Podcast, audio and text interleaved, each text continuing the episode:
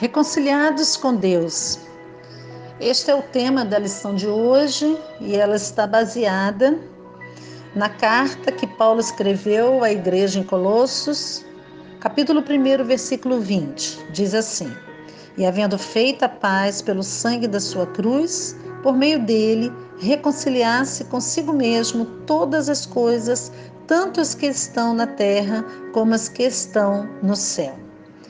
A partir desse verso aqui, Paulo vem falando sobre o ministério da reconciliação na pessoa de Jesus Cristo. A cada domingo nós estamos aqui estudando essa carta que Paulo escreveu ali à igreja em Colossos e temos apresentado através de Paulo a pessoa de Jesus Cristo na sua obra redentora, a obra de Cristo na criação. E hoje nós vamos discorrer nessa lição de hoje a respeito do ministério da reconciliação. A reconciliação, queridos, é uma das verdades mais importantes do cristianismo. É, eu diria até que a maior necessidade do homem é se reconciliar com Deus. Diria mais, é, se não voltarmos para Deus, a nossa vida não tem sentido. Isso é uma verdade. É, percebo que muitos não têm tido sentido na vida, não têm podido é, ver perspectiva de futuro, não têm conseguido planejar uma vida com projetos realizados, sua vida vive num vazio exatamente porque falta o principal, que é reconciliar-se com Deus. E por que da necessidade de nos reconciliarmos com Deus?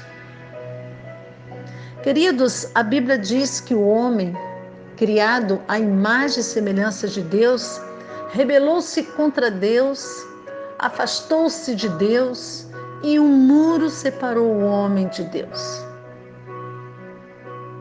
Esse muro é o pecado, que faz separação entre nós e o nosso Deus.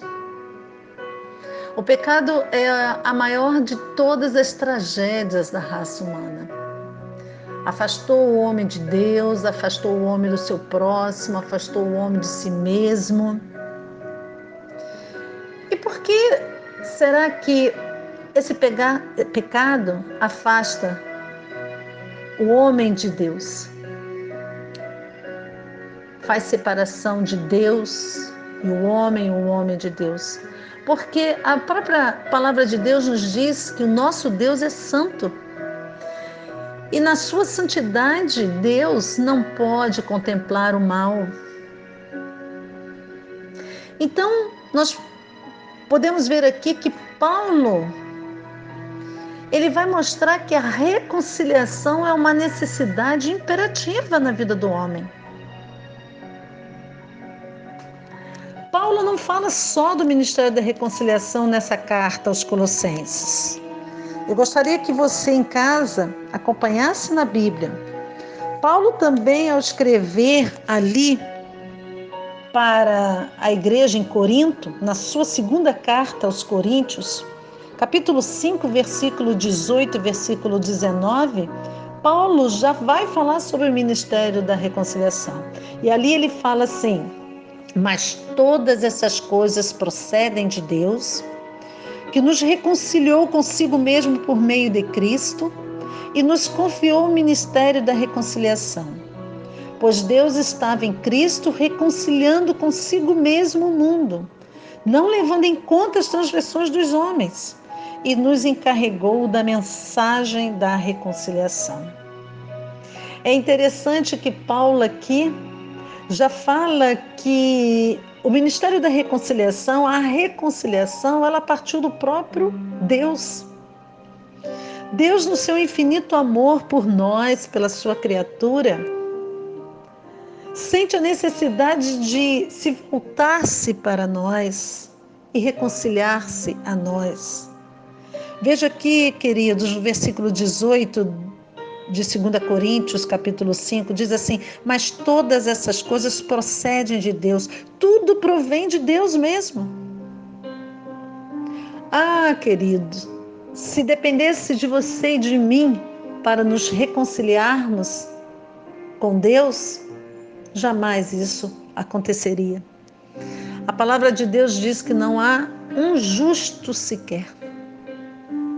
Não é pelas nossas boas ações, pelas nossas boas obras, ou por algum ato nosso de bondade que vai fazer-nos aproximar-se de Deus. Mas foi um plano do próprio Deus. Tudo provém de Deus, como Paulo mesmo está dizendo aqui. Né? E ele diz no verso 19: Pois Deus estava em Cristo reconciliando consigo mesmo o mundo. É interessante também notarmos aqui que Paulo, já em Colossenses, voltando para a carta à igreja em Colossos, capítulo 20, Paulo fala aqui, havendo feito a paz pelo sangue da sua cruz, por meio dele reconciliar-se consigo mesmo todas as coisas. Paulo está apresentando aqui o agente dessa reconciliação. E ele diz que é Jesus Cristo. Domingo passado nós falamos sobre Cristo acima de tudo. Jesus Cristo presente em todo agir de Deus. Jesus Cristo, sendo Verbo, estava ali com Deus na criação. Hoje, no ministério da reconciliação, nós vemos que a reconciliação ela só pode ocorrer e ela só acontece por intermédio de Jesus. Jesus é a ponte para a reconciliação com Deus, irmãos. Não se engane o homem. Maria não pode reconciliar o homem com Deus. Pedro não pode reconciliar o homem com Deus. O Papa não pode reconciliar o homem com Deus. O pastor não, não pode reconciliar o homem com Deus. É só Jesus Cristo que pode fazer isso. Só Jesus Cristo que pode fazer isso. E é interessante que Paulo, aqui, escrevendo aos Coríntios, a igreja em Coríntios, ele diz que Deus não leva em conta as nossas transgressões, ou seja, os nossos pecados. Porque eu queria deixar aqui uma pergunta, queridos. Qual o tamanho da nossa dívida com Deus? Qual o tamanho da sua dívida com Deus? A Bíblia diz que o tamanho da nossa vida, da dívida com Deus, é enorme. A nossa dívida com Deus é impagável. Mas Deus não colocou a sua conta, a nossa, a nossa dívida, né, na, na nossa conta propriamente dita. É impossível nós quitarmos esse débito com Deus. É, a nossa dívida ela é impagável. Então, o que Deus fez para nos reconciliar com Ele mesmo? Deus não colocou a nossa dívida na nossa conta, mas dentre os seus atributos, nós sabemos que Deus é justo. E na sua justiça, o que ele faz? Com essa nossa dívida. Nós vemos que Deus pôs então a nossa dívida na conta de Jesus Cristo. Existe uma outra passagem bíblica que diz que Deus lançou a iniquidade de todos nós sobre ele. Ele quem? Jesus. E Paulo falando aqui aos Colossenses, Paulo ele vem dizendo que, no verso 20, havendo feito a paz pelo sangue da sua cruz, por meio dele reconciliasse consigo mesmo todas as coisas. Então, Deus pôs a nossa dívida na conta de Jesus Cristo e Jesus vai pagar ali no seu sacrifício de cruz. Quando o seu sangue é derramado ali por nós, ele não só paga uma dívida do momento, mas ele vai pagar uma dívida eterna. Eterna. Né? Deus não colocou a nossa dívida na nossa conta, colocou na conta então de Jesus né? sobre Cristo, seu Filho. A iniquidade de todos nós né, foi lançada. A Bíblia diz que ele foi levado sobre o seu corpo no madeiro os nossos pecados, né? A Bíblia diz que ele morreu pelos nossos pecados. E a morte de Cristo, portanto, então não foi um, um mero acidente. Faz parte do plano de Deus. Né? O autor da nossa lição ele fala que o plano divino para a reconciliação se fez por Jesus Cristo. Então, queridos, Paulo vem demonstrando aqui na sua carta aos Colossenses que por meio dele, por meio de Jesus Cristo, Deus reconcilia consigo mesmo todas as coisas.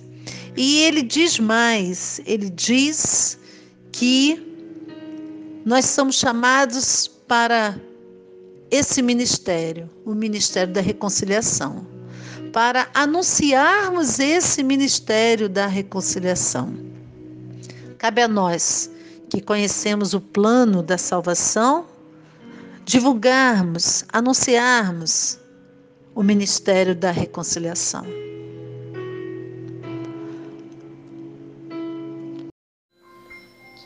Em Cristo estamos aperfeiçoados. Este é o tema da lição de hoje, baseada na carta que Paulo escreveu ali para a igreja em Colossos. No capítulo 2, versículo 10, só a parte A, diz assim: Também nele estáis aperfeiçoados. No capítulo 2, a partir do verso 5 até o versículo 10, nós vemos aqui Paulo falando aos irmãos em Colossenses da alegria que ele tinha em ver a firmeza na fé em Cristo que os irmãos ali em Colossenses tinham. Né? E ele vai demonstrando o quanto esses irmãos seriam capazes de resistir todos os ataques dos falsos profetas que e mestres que tinham naquela época. Né? Nós já, já comentamos em lições passadas que a essência dessa carta à igreja em Colossos, escrita por Paulo, era apresentar a supremacia de Cristo. Cristo como sendo superior a tudo. Não só a supremacia dele, mas a suficiência de Jesus. Jesus é suficiente, ele é o único caminho que nos leva a Deus. Né? E, entretanto, não só a igreja ali em Colossos, mas a igreja em Laodiceia, a igreja em Herápolis, todas elas vinham sofrendo fortemente os ataques por heresias. Né? É, que atacavam o cristianismo de forma muito forte. E a maior, uma das maiores seitas que estavam se iniciando naquele, naquele período era o gnosticismo. Eu não sei se todos sabe perfeitamente o que, que diz respeito a essa seita né, gnóstica. O gnosticismo está presente até hoje nos nossos dias, né, de certa forma. E já naquela época, nós vemos já o gnosticismo aparecendo de forma uh, forte, atacando as igrejas, atacando o cristianismo. Né? E é, o que, que é o gnosticismo? O gnosticismo é uma mistura né, do, do cristianismo com o paganismo, com o judaísmo, e eles misturavam tudo, criavam heresias. Né? Então, e isso se tornava algo muito perigoso. Por quê? Porque, na verdade, eles não negavam Jesus, Jesus Cristo mas eles é, não. É, Jesus para os gnósticos, não era é, o único mediador né, entre o homem e Deus. Os gnósticos apresentavam Jesus como sendo um dos mediadores entre muitos. Isso, de certa forma, poderia trazer um certo, é, uma certa confusão aos irmãos ali. Então, Paulo, nessa parte da carta, ele vai advertir para que os irmãos continuassem firmes na caminhada cristã e que eles não se deixassem iludir com as sutilezas dessas seitas, né, dos que nós chamamos de inimigos do Evangelho. Né? Então, Paulo, já no versículo 4 do capítulo 2, ele diz assim: Digo isto para que ninguém vos engane com palavras capciosas. Com palavras capciosas. Eu gostaria, nesse estudo, apresentar através dessa parte da carta de Paulo algumas marcas que foi falada aqui por Paulo, apresentada por Paulo aqui, que estavam presentes na vida daqueles irmãos na igreja em Colossos. E por isso Paulo considerava-os que eles tinham qualidades, eles tinham atributos suficientes para se manterem firmes e não fossem abalados pelas heresias, pelas seitas que estavam ali é, é, vindo de encontro à, à vida cristã. Né? Uma das primeiras marcas que eu quero deixar aqui está no versículo 5. Final do versículo 5, nós vemos Paulo escrevendo assim: alegro, alegrando-me ao ver a vossa ordem e a firmeza da vossa fé em Cristo. Então, Paulo aqui fala que a igreja ali em Colosso era uma igreja que era ordeira, né? Ela tinha disciplina. E é interessante que esse, esse, essa ideia aqui, esses termos aqui, ordem e firmeza, são termos oriundos do militarismo, né? Podemos dizer assim. Por isso que hoje, quando se pensa em disciplina, há uma resistência muito grande na nossa sociedade, principalmente na sociedade que vivemos nos dias atuais, onde a indisciplina é algo inerente na vida de tantas famílias, de tantas pessoas, desde a mais tenra idade. Né? E nós vemos que o contrário disso, o crente precisa ser disciplinado disciplinado. E essa essa marca que Paulo vai demonstrar na sua carta. Ele está dizendo ali aos irmãos em Corintos: olha, eu me alegro ao ver a vossa ordem, ao ver que os irmãos aí são ordeiros, ao ver que os irmãos têm disciplina. Queridos irmãos, nós precisamos ser disciplinados no senhorio de Cristo. A igreja de Cristo precisa viver dentro de uma disciplina. E essa característica, essa marca, os irmãos ali em Colossenses tinham. A ideia aqui de ordem que Paulo fala, né? Alegrando-me ao ver a vossa ordem, é a ordem de realmente de um exército, né? Que está enfileirado, que está na posição devida, pronto para é, executar aí o trabalho, né, sob o comando de um superior.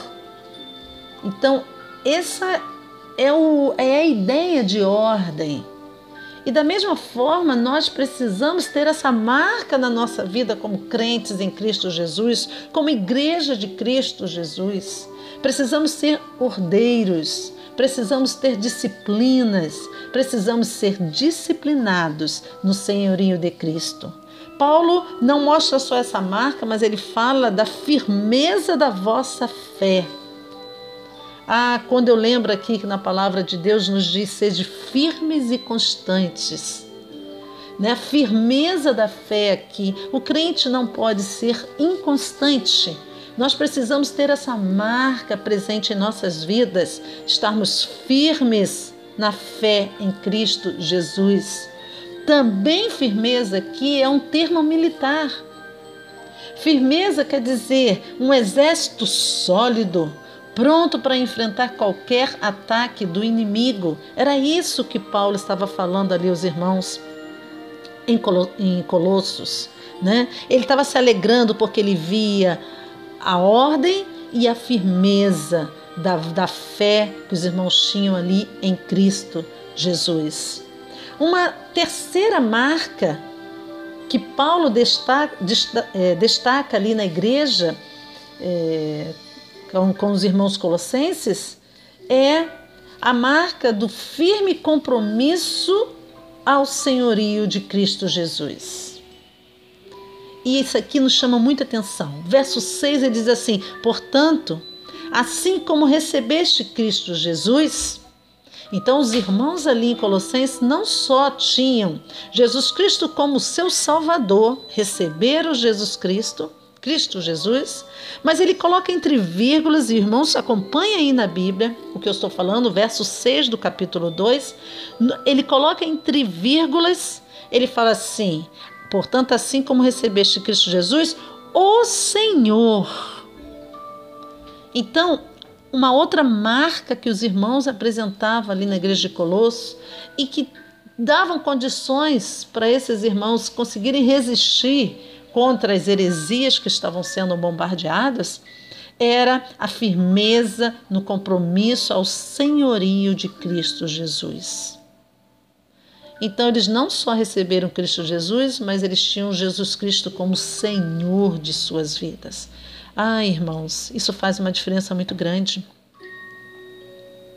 Será que nós podemos ser um crente, receber Jesus Cristo, ser salvo por Jesus, mas não vivermos no senhorio de Jesus? Podemos. Em algumas lições,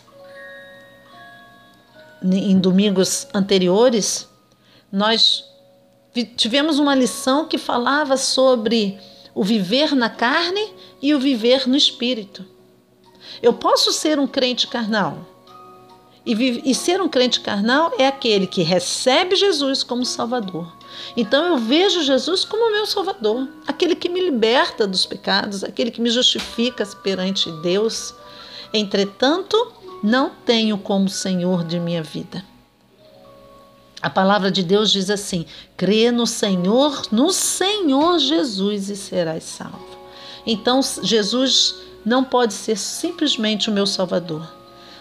Jesus Cristo precisa ser o meu Salvador, mas também o Senhor da minha vida. Uma conversão genuína, uma conversão verdadeira é marcada quando estou de, de verdade submissa ao senhorio de Jesus Cristo. E Paulo vê nos irmãos ali em Colossenses o a firmeza deles no compromisso ao senhorio de Cristo Jesus. Então, Paulo está falando da igreja ali, que é uma igreja ordeira, uma igreja firme, que tem firmeza na fé, uma igreja que está firme no compromisso do senhorio de Jesus Cristo. Mas também tem uma quarta marca. Ainda no verso 6, ele diz assim: Portanto, assim como recebeste Cristo Jesus, o Senhor, também andai nele. A quarta marca que Paulo vê, percebe ali nos irmãos em, em Colossos, é esses irmãos que se dispõem a seguir os passos de Jesus. Eu preciso evidenciar Jesus em minha vida, queridos, andando conforme Jesus andava. Eu preciso perseverar nos passos de Jesus também. Preciso perseverar. Andar em Cristo é seguir os seus princípios na obediência. O crente não deve desviar-se do evangelho que que recebemos, né? Ele não pode. Na Bíblia nós temos exemplos de pessoas que viveram com Jesus, estavam seguindo seus passos, mas não perseveraram nos passos de Jesus. Um exemplo é Judas. Judas ficou ali três anos durante o ministério de Jesus, acompanhando os sermões, os milagres, os feitos de Jesus. Por três anos, esse apóstolo seguiu nos passos de Jesus, mas Judas não perseverou. Judas vendeu Jesus, Judas não andou com Jesus, porque desistiu. Quantos têm desistido dessa caminhada? Quantos conheceram o Evangelho, conhecem a palavra, sabe até que Jesus é o Salvador, mas não querem andar com Jesus. Não se dispõem a seguir os passos de Jesus. Paulo, então, aqui nesta carta, ele mostra essa marca que os irmãos ali deveriam ter e até tinham. Portanto, assim como recebeste Cristo Jesus, o Senhor, também andai nele. Veja que é um verbo imperativo. Ele, Paulo está dando uma ordem. Anda, andai com Jesus. Seguir os passos de Jesus. Na Bíblia, nós temos também um casal que não perseverou, perseverou nos passos de Jesus. Ananias e Safira. Lembram deles? Eles caminharam no Evangelho, entretanto, lá na frente, eles não perseveram nos passos com Jesus e o final foi trágico de Ananias e Safiras. Mas ainda quero colocar uma quarta marca que Paulo vai evidenciar nesta carta aqui, que está no versículo 7. No versículo 7 ele fala assim: eu vou ler o versículo 6 para darmos sequência no versículo 7. Diz assim: Então, portanto, assim como recebeste Cristo Jesus, o Senhor, também andai nele, vírgula. Andai de que forma? Né? Aí vem a quinta a quinta marca que Paulo está falando aqui, que é a evidência de uma firmeza inabalável em Cristo. Aquilo que vai evidenciar, aquilo que vai fazer com que de fato estejamos inabaláveis em Cristo Jesus. Paulo, no verso, diz, verso 7, diz assim: arraigados. Andai então arraigados e edificados e confirmados na fé, como fostes ensinados. Eu quero aqui é, destacar quatro formas, né? quatro ideias ou quatro metáforas que Paulo se utiliza aqui para evidenciarmos que a nossa vida está inabalável, firmadas em Cristo. A primeira delas é que estejamos arraigados. Em algumas versões bíblicas falam enraizados.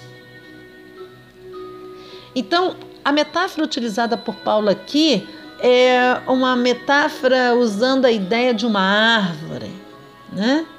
Arraigada está firmados no solo. O solo é Cristo. Só podemos resistir os vendavais da vida, os intempéries da vida, a dificuldade. Queridos irmãos, se as nossas raízes estiverem bem fixadas no solo que é Cristo Jesus. Só teremos condições de resistir esses momentos tão difíceis que estamos passando de isolamento social, de pandemia, coisa que o mundo jamais poderia imaginar que estaríamos vivendo. E não estou falando só de Brasil, estamos falando só de Vila Velha, estamos falando da Igreja Batista em Taparica, nós estamos falando de um mundo inteiro. De um mundo inteiro. Só podemos, só poderemos resistir esse momento tão difícil, tão difícil, se as nossas raízes estiverem firmadas no solo que é Cristo, Jesus.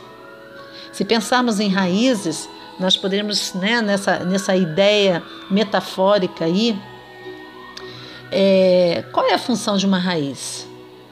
Da firmeza, né? A árvore ela cresce para cima, mas ela precisa crescer para baixo também através das raízes. Então as raízes têm essa função de dar firmeza e também é através das raízes que a árvore retira todo o seu alimento. Então, quanto mais estivermos enraizados no Senhor Jesus, mais teremos condições de resistir aos intempéries da vida. Se estivermos plantados em Cristo.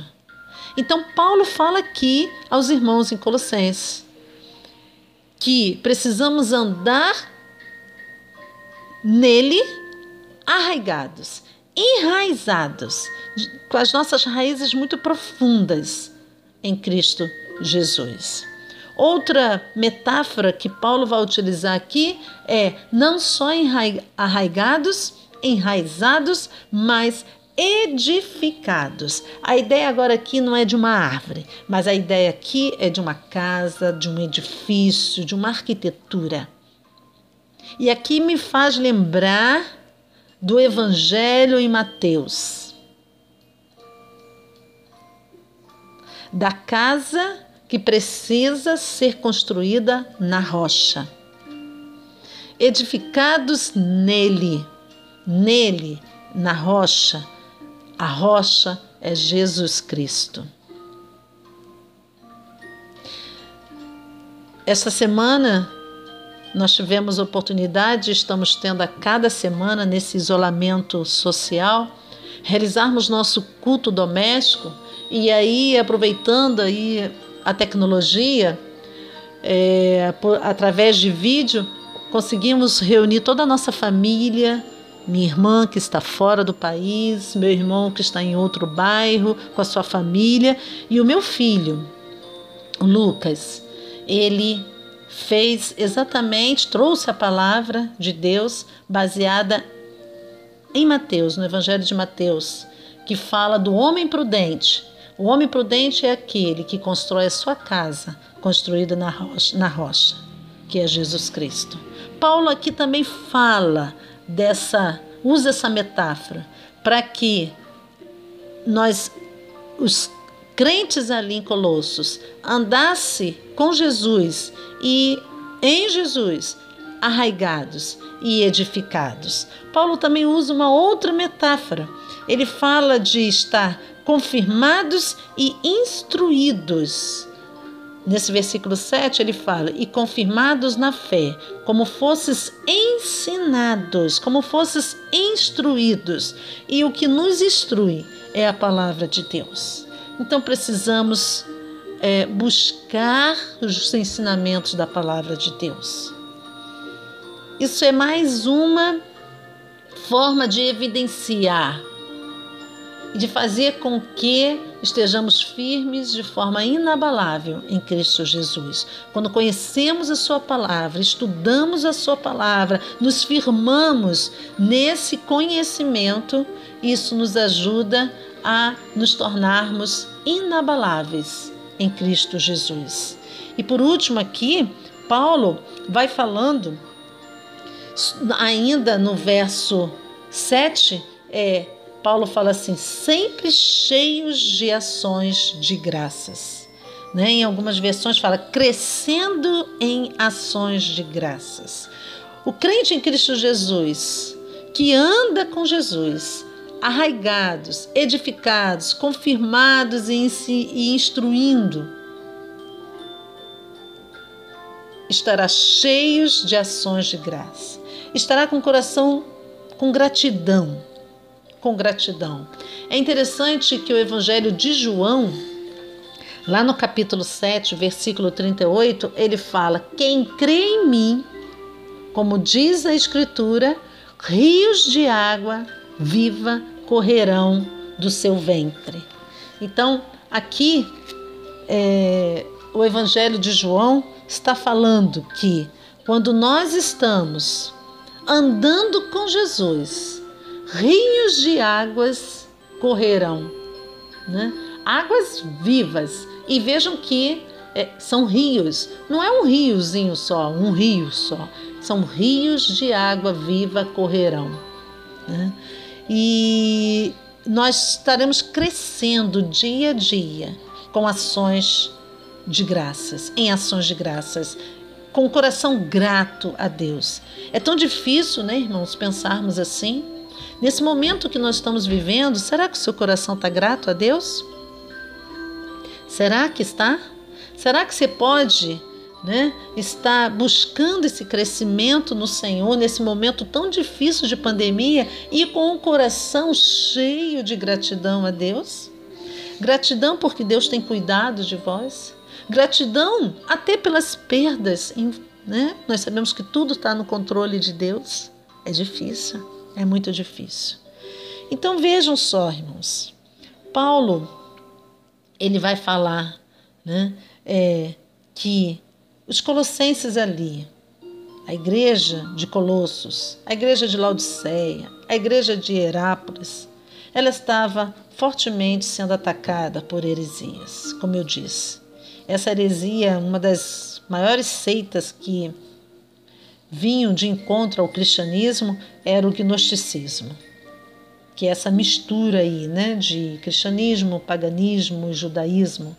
Então, o gnosticismo ela, ele vinha de forma sutil, por isso que no verso 4 ele fala: cuidado com as palavras capciosas. Né?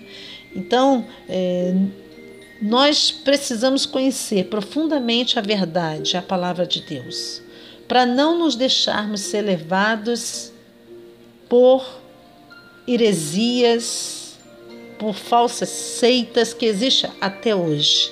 E aí no verso 8, Paulo vai falar: Tende cuidado para que ninguém vos tome por presa. Tende cuidado para não ser uma presa fácil por meio de filosofias e sutilezas vazias ou sutilezas vãs, segundo a tradição dos homens, conforme espíritos elementares, elementares é, deste mundo, e não conforme Cristo. E não conforme Cristo. Né? É, Paulo, ele exorta para esse cuidado que nós devemos ter. E aí eu digo o seguinte: Quais ensinamentos nós podemos ter aqui nesses versículos do estudo de hoje, de, do, desse capítulo 2, do versículo 5 até o versículo 10?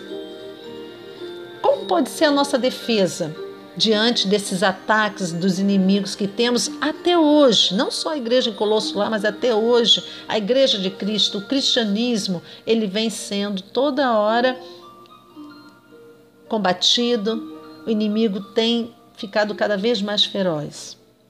Primeira coisa que eu quero colocar como sendo a nossa defesa na nossa vida cristã, queridos irmãos, é saber quem é Cristo. Quem é Cristo para você?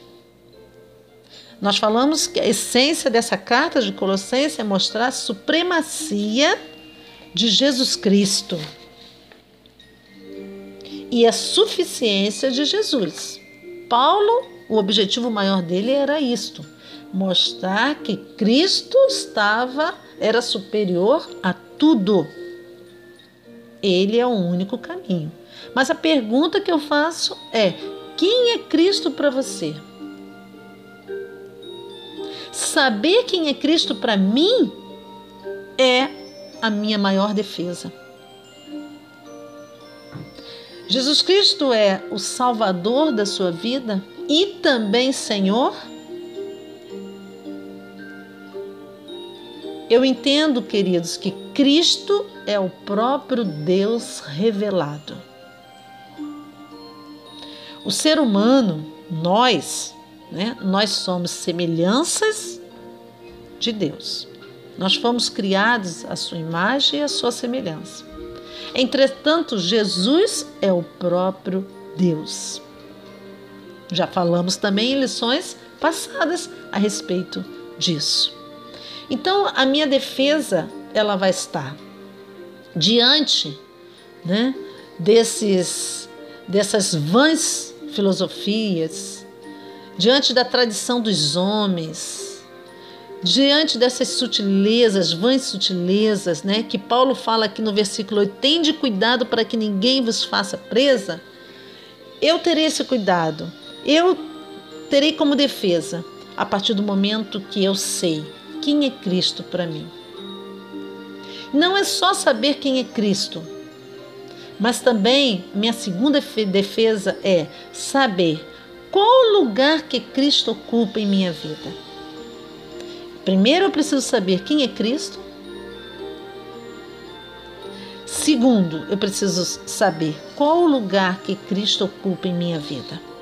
Qual o lugar que Cristo verdadeiramente ocupa em sua vida? Ele é o seu Salvador, mas Ele é o seu Senhor? Você está vivendo, andando com Ele, debaixo do seu senhorio? Se isso for uma verdade, com certeza você vai querer observar a sua palavra, viver debaixo da obediência, porque só assim eu posso evidenciar de que Cristo Jesus não é meu Salvador somente, mas é o meu Senhor também. E em terceiro e último lugar, como defesa, eu preciso saber quem é Cristo, eu preciso saber qual o lugar que Cristo ocupa em minha vida. Eu preciso, então, em terceiro também, saber o que temos em Cristo. O que temos em Cristo. No verso 10, que é a base da nossa lição, Paulo diz assim: também nele estais aperfeiçoados. Em Cristo estamos aperfeiçoados. Estamos aperfeiçoados porque essa perfeição vem através da justificação na pessoa de Jesus. Estamos aperfeiçoados porque esta perfeição vem através da santificação operada pelo Espírito Santo que Deus nos deixou aqui para estar conosco, para nos convencer da nossa condição e operar em nossa vida e fazer com que vivamos num processo de santificação, de separação porque sem a qual jamais veremos a Deus. Assim diz a palavra de Deus. Então, irmãos, em Cristo estamos aperfeiçoados. Saber o que temos em Cristo é sermos aperfeiçoados. Paulo tinha esta nítida compreensão e estava ali, através dessa carta, exortando, exortando, advertindo os irmãos para que continuassem firmes na caminhada cristã. Que o Espírito Santo de Deus esteja também nos instruindo, nos ensinando, nos advertindo para que vivamos com essas marcas marcas da ordem, da firmeza na fé, da firmeza no compromisso com o senhorio de Jesus Cristo, na disposição em seguir os passos de Jesus e na vontade de evidenciar uma vida inabalável, firmada em Cristo Jesus. Por que firmada? Porque estamos arraigados, enraizados, edificados, instruídos e crescendo em ações de graças com um coração grato a Deus. Que Deus possa nos abençoar e nos aperfeiçoar. A Sua palavra possa nos aperfeiçoar a cada dia. Que Deus possa nos abençoar. Amém.